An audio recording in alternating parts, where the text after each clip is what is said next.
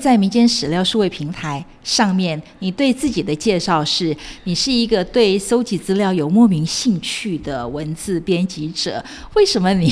特别讲你对搜集资料有莫名兴趣？能不能举一些例子？呃，就是比如说，如果今天他讲到一个什么引用了什么资料，我就可能想去查一下，说嗯，他引的资料是不是真的这个状态，是如他引述的，或是它的来源是什么，我想去查一下。然后另外就是像之前整理过另外一篇的时候，那个访谈者他，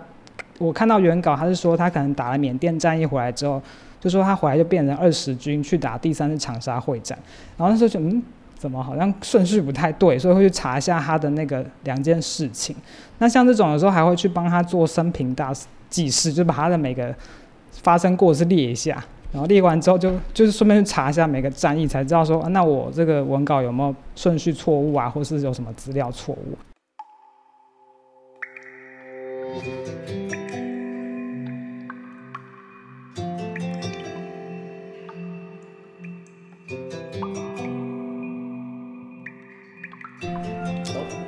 Podcast 可以像资料夹，一个夹子收一类资料；它也可以像是中药铺子上面的药格子，一个格子收一个故事。嗨，大家好，我是梁成宇，欢迎收听《好听死了之你的故事，我的故事》。好听死了，这个“史”是历史的“史”，史料的“史”。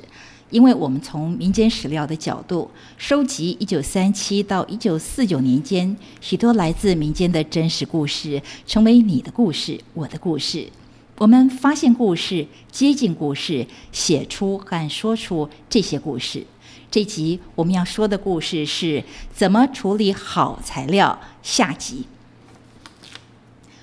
啊，我们这一集邀请到的来宾是处理了许多好材料的。民间史料数位平台的编辑罗国莲，嗨，国莲好，嗨，老师你好，我是对对资料搜集有莫名兴趣的编辑国莲。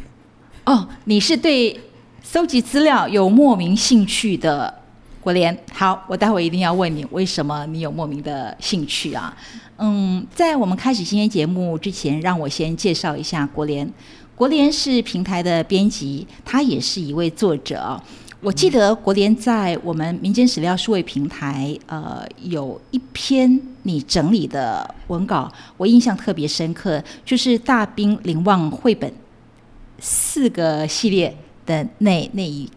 则故事啊。嗯，那个是绘本作者李如清，还有中央社罗广仁主任，在去年，也就是二零二二年十月二十八号，那个时候在台北市南昌街的孙立人将军官邸。两个人之间对谈的一个演讲录音啊，嗯，国林，你当天并没有在现场吗？对，那时候我其实还没加入团队，所以我其实没有机会去现场听那位那两位老师的对谈的活动。所以我们那一篇稿子是你事后听音档整理的吗？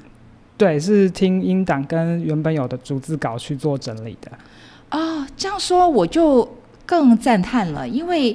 我。看呃民间史料数位平台这一个系列四篇呢，我看的津津有味，非常好看。呃，里头有一段哈，为什么我说这个非常立体啊？我来念一段。呃，这一段是你整理李如清说到他二零一零年去台中孙立人将军的呃纪念馆，嗯，参加纪念馆开幕式的活动，嗯，然后呃他所碰到的。在现场的事情，我读一段，我们来听听看啊。开幕式那一天，有一位记者朋友邀我一起去参加活动，我就带着个看热闹的心情去了。没想到看到的几个镜头让我极为震撼。场外大概聚集了两百多个老兵，有从云南、四川、贵州来的，还有从美国、加拿大来的，各式乡音重到无法听懂他们在说什么。一团嚷嚷，非常吵杂。就在这时候，一位老兵说了个“整队起步，走”。突然，瞬间不到一秒，众人鸦雀无声，整队排好，纪律分明的走了进来。七十岁、八十岁的老年人一听到口令，立刻变成像一个服从命令的乖少年。进入会会场以后，也只是东张西望，没再发出声音。好，我先读到这。所以整篇那个系列四篇呢，真的就是这么精彩，让我欲罢不能的这样子一口气看下来。国林，我想先请教你啊，我们就以这一篇为例啊，从音档到文字稿，到底有哪一些整理的过程？哦，好，呃，一开头当然是一定会先去阅读访谈的逐字稿或相关的记录。然后，因为这篇呢，我是就是刚讲了，没有去过现场，是，所以其实光看逐字稿的时候，其实不太确定那个无法想象活动是怎么进行的，所以那时候就决定还是要去听完整的录音档，才了解他们到底是这他们是怎么去进行那个过程。那又因为发现说老师有提供图片让我们去做配图，可是因为老师提供的图档它是。没有文字说明的，因为它如果是绘本，它旁边都会有一些绘本的文字嘛。可是它的图片里面本身是没有，所以如果光看图片，会不知道这张图是在做什么。哦，图片的时空不见得跟稿子对得上来。对，而且因为老师他们提供的也不是现场播放的那个 PPT 或影片档，所以。讲的时候会，就这个画面从他给的图片里面找不到，所以对你来说，呃，光是看那个呃音档听打出来的文字档，还是很很不具体。对我我没有办法想象是什么个过程，啊呃，所以后来就觉得说我可能还是要去看那本书，所以就是有去买老师的书来阅读。啊，后来你又买了李如清先生的《大兵临望》。对对对对对对对。然后再来就是中间可能还是有会去稍微做一些小小的求求证吧。啊，一个是哦，另外我还有因为那个我在整理这篇文稿的时候，他的活动有延长时间，所以有去他那个孙立人纪念将军纪念馆去看他，他快结束时我去看了一下展览，就是有去看了他的展览，但是没有看到全部，因为他那时候餐厅，所以我只看到其中一部分而已。所以为为什么你你听音档，你还要再去现场再去看一下？因为我是想要看一下那个环境，然后看他展展览中有没有什么其他我可以可能可以放进去的资料等等。所以其实就是呃，对你来说，你非常呃希望能够让自己很真实的感受到那一篇文稿的相关情境。呃，对。呃，要像像像里面那个老师有提到说，他说那个货柜现在是放在木栅动物园的什么区嘛？哦，然后那时候我后来又跑去动物园去看了一下那货柜是不是还在哪边，因为有时候是怕那个时空变迁，可能老师那时候讲的时候是在哪，可是到我们时会不会其实被移动也不知道。然后我也想去看一下，他说里面有贴那个照片，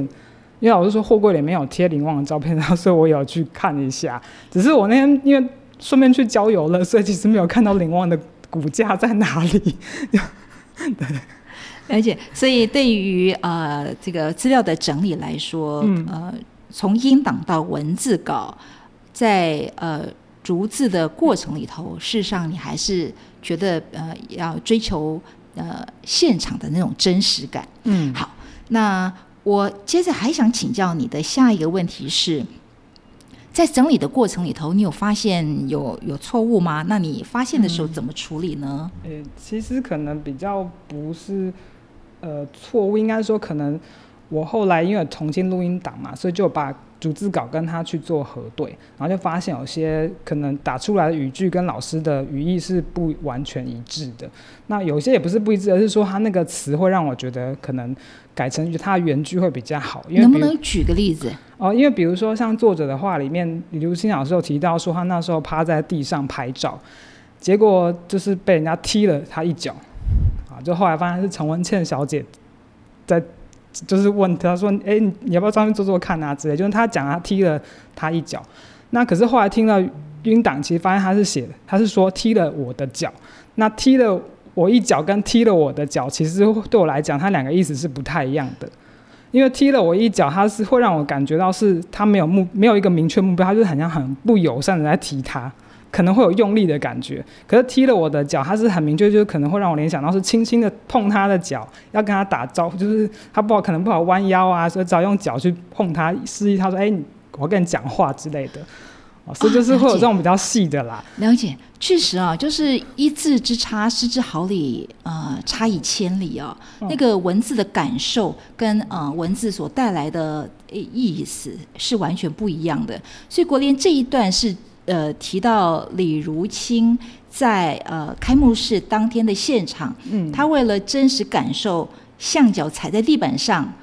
是一种什么样的感受，对，所以他把趴在地板上。结果呢？呃，听打的稿子是踢了我一脚，对。可是呢，呃，你再去听的时候，发现是踢了我的脚，对。而这两者的差别，踢了我一脚会有一种比较不礼貌的嗯感觉，对。踢了我的脚，其实是呃一个善意的提醒，嗯。啊，然后一个善意的建议，嗯，哦，那个气氛是文字的感受完全不一样，哎，嗯。嗯，好像像呃，这个罗广仁先生在会场提到，呃，他的爸爸罗超群先生，当时也是因为看展，嗯，所以呃，促使了他想要跟随孙立人将军的这个念头。这一段文稿跟你后来呃重新整理的时候，听说也有不太一样的地方。呃，对，但是因为现在那个在我们的文稿里面，是因为罗先生后来自己写一篇，所以那个在我们现在文稿是看不到。但之前在整理时，确实他那时候罗先生是讲，呃，就稿子中是打成说某一个画面让让李李如金老师感觉很感动。可是回去听了音档，发现罗先生讲的是那个画面让他爸爸很感动，所以他才爸爸就决定要跟随新义军。啊，所以国联在呃整理的过程里头，帮我们发现了。是 B 不是 A 的这样的一个呃小错误出现。那这一这一段的文字虽然后来没有在系列里头被报道出来，但是对于一个这个呃文字编辑来说，正确性确实是很重要的啊。嗯，我们先休息一下，下一段我们回来继续谈为什么必须重视正确性这个问题。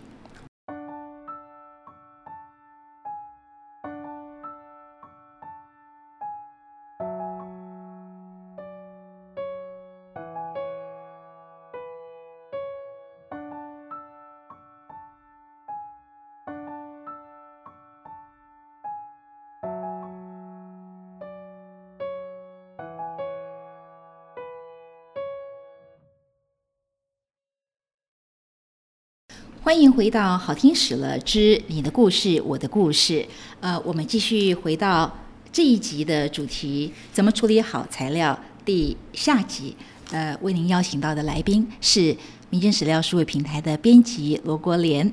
国莲，刚才我们呃聊到了你为了这想要知道。一种真实的感受，想要了解正确性，在编辑呃这一篇音档的过程里头，你所做的事情，为什么你觉得正确性跟真实感受这么重要呢？嗯，正确性是我觉得，因为我们尤其我们还有访谈稿，那我个人会觉得他很像在替访谈者做他个人的传记。那我们现在资料是网络流传，其实它的流通性很快又很广，所以。我就比较担心会传递一些错误的资讯给别人，可能对这个人会有误解啊，什么什么之类的。因为像我们最近在处理一个将军，他就是他的将军有在百科大大陆的百科有很多关于他的叙述，可他那个叙述就会造成觉得这个将军是一个很糟糕的，就是比较容易形成糟糕的形象，然后就会觉得说，那可能所以才会希望资料是接近正确，然后再加上因为我们是等于是用我的手去写他的口。就是我代替他写出他的意思，所以我也会希望说可以尽量贴近他原本想要传达的意思，不要造成说是我们呃可能误解他，让他有错误的资讯出来，或是或还有一种是漏掉他原本可能很重要的东西，但我们整理的时候以为哦呃就忽略他，但其实或许很重要，那可能他是某个历史的某一个环节也不一定。确实啊，呃，因为现在网络资料太容易随手取得了，而且呃，东家西家，这个可能随随便打个关键字一搜就是成千上百篇的。嗯。可是呃呃，就像你刚才说的，你是以整理这一篇稿子，你是以仿佛在为这嗯。两位作者做自传，嗯。因此你会格外的重视，格外的在乎嗯。正确性嗯，这样子的一个呃这个程度，对不对？对，那我觉得这个相对的也是一个呃编辑啊，他在呃做这件事情的时候，他的一个自我的认知，嗯。要对文稿有责任呢、嗯，哎、对，呃，还有一个特点就是，我觉得在整理，因为这个、嗯。这一篇呃稿子哈，它是罗广仁中央社罗广仁主任和大兵临望绘本作者李如清先生去年嗯。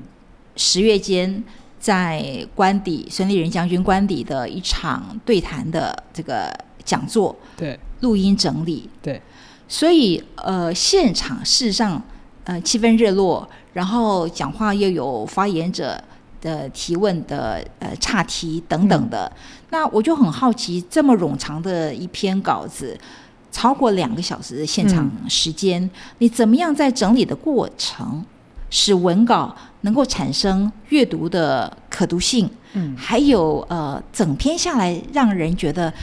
它的脉络是有一致性的。嗯，好的，老师，呃，就是呃，还就是因为他其实这个我拿到录音档，或许汪老师他们已经有，就是汪老师有先处理过，所以他已经有帮我切好作者的话跟要整理的文本内容。那我们在听的时候，当然就是如果那种做主持人提问，我们是没有整理进去，就针对，然后他刚好录的蛮清楚，所以针对讲者的话去做记录。然后记录的时候，就是会先，我会先把文稿相同的主题先合在一起，因为虽然他讲稿有一个脉络，但是但是还是可能会跳来跳去嘛，所以把相同脉络的东西先整理在一起，然后整理之后就先给他一个段落的大意标，然后接着再去看这个内容需不需要保留。相同的脉络整理在一起，怎么样？两个多小时的录音档，嗯你你怎么样去抓相同的脉络？就是可能看他每一句话在讲什么，然后你就说哦，他们其实这五句话可能是同一个主题的东西，那我就会先把它整理在一个区块里面。哦，所以自己还在做笔记。呃，其实没有，就是我因为我会用 Word 直接去给他一个什么标题，然后就把它移在一起就好了，或者剪在一起就可以了。哦，是，对，然后剪完之后，因为像之前我一开始整理的时候，其实它有一些内容是没有提供图片给我们。那时候我还想说，哎，那万一读者要跟绘本对的时候，会不知道他讲哪里，还想说给他放页数，可以说，哎，你可以去看第几页。就发发现绘本没有页数这件事，所以那时候我其实还引了他的文具进去，想要做那个引文斜体字。那后来老师汪老师觉得说这样子可能太长了，就看起来拖沓，而且其实因为这本书还正在贩售中，可能会影响到它的销路，所以后来就是有把一些内容拿掉，然后然后那些内容可能也是跟我们主题比较它的相关度可能比较低的，就会先拿掉。所以第二步就是会决定说哪些内容要保留，然后再来就是我们会去做呃诶。补充啊、修改跟润饰，会让，因为它毕竟还要可读，所以不会让它这么的，诶、这么的口语化。所以有些，而且会有些文具是作者可能他叙述时，他说哦这个东西那个东西，可他没有讲是什么东西，我们就需要把它补进去。会就是特别像这种很抽象的东西。，对，会把它补。然后另外就是可能他有一些地方是需要补一点背景的，比如说在单元绘本三的开头就补一句说，为什么林旺到台湾的契机是因为孙将军要到台湾建新军，就会去帮他补一句那种类似背景资料的开头，所以就把整个段落做比较顺畅的处理。那老师刚好提到说那个呃，怎么让呃，诶就是怎么让他比较活泼，有可能是有时候会刻意保留对话跟作者的语气，像是我自己比较像作者的话里面，就他不是有提到说林老兵问他林旺那一个，他说：“哎、我有个同伴林旺哦，你可能知道是谁。”然后那时候老师就叙述他内心独白，就想：“嗯，林旺，林旺是谁啊？我怎么可能会见过他？我就会可能会刻意保留他那个内心独白的句子在里面，就用对话形式呈现。哦，这样也让呃整篇稿子读起来就更生动，因为很有、嗯很有一种作者来自作者心声的那种感受。因为老师叙述时就很生动，所以我就尽量想要保留他那个生动的，就会留语故意留语气词跟对话在里面。那最后就是谈到那个脉络，就是因为排完之后会去检视它的脉络，就比如说可能访谈性呢就要比较接近历史，它的生命历程或是历史发展的脉络。那如果是书籍介绍类的话，可能就是会符合书籍的顺序去做介绍。然后像作者的话，可能就是那时候是整理完之后，发现可以从他设计的一个理念，再到它的缘起，再到感谢这个络脉络去把它整理出来。所以，呃，这样一个两个多小时的谈话录音，嗯，你花了多少时间整理它？其实不太记得，但是我没有去计算过。所以感觉你就是呃，整个人是有一种沉浸在其中，就是那 emerge in 的那种感受。呃，会会会会，对，那通常可能会先从简单的开始整理，然后再整理到难的。就我觉得比较简单的，会先去整理它，然后就开始你就会比较进入开机之后热机，热机完之后才慢慢进入，就是可以飞起来去整理全部的稿件。整个整理完了，你觉得你很立体，你仿佛也亲临过现场了吗？呃，应该说我自己觉得自己整理完会想要自，有自己也会想要看。是，所以呃，这真是一个呃有趣的发现，对我来说，呃，如果我没有问到这么仔细的话，我可能也不知道，原来我们读到的一篇好文章，在背后，呃，责任编辑他做了这么多的事情，才能够让我们读到正确又好看的文章。国联，最后我想请教，因为在民间史料数位平台上面，你对自己的介绍是，你是一个对搜集资料有莫名兴趣的文字编辑者。为什么你特别讲你对搜集资料有莫名兴趣？能不能举些例子？呃，就是比如说，如果今天他讲到一个什么引用了什么资料，我就可能想去查一下，说，嗯，他引的资料是不是真的？这个状态 是如他引述的，或是它的来源是什么？我想去查一下。然后另外就是有时候像前面说，我们刚刚有提到说历史那个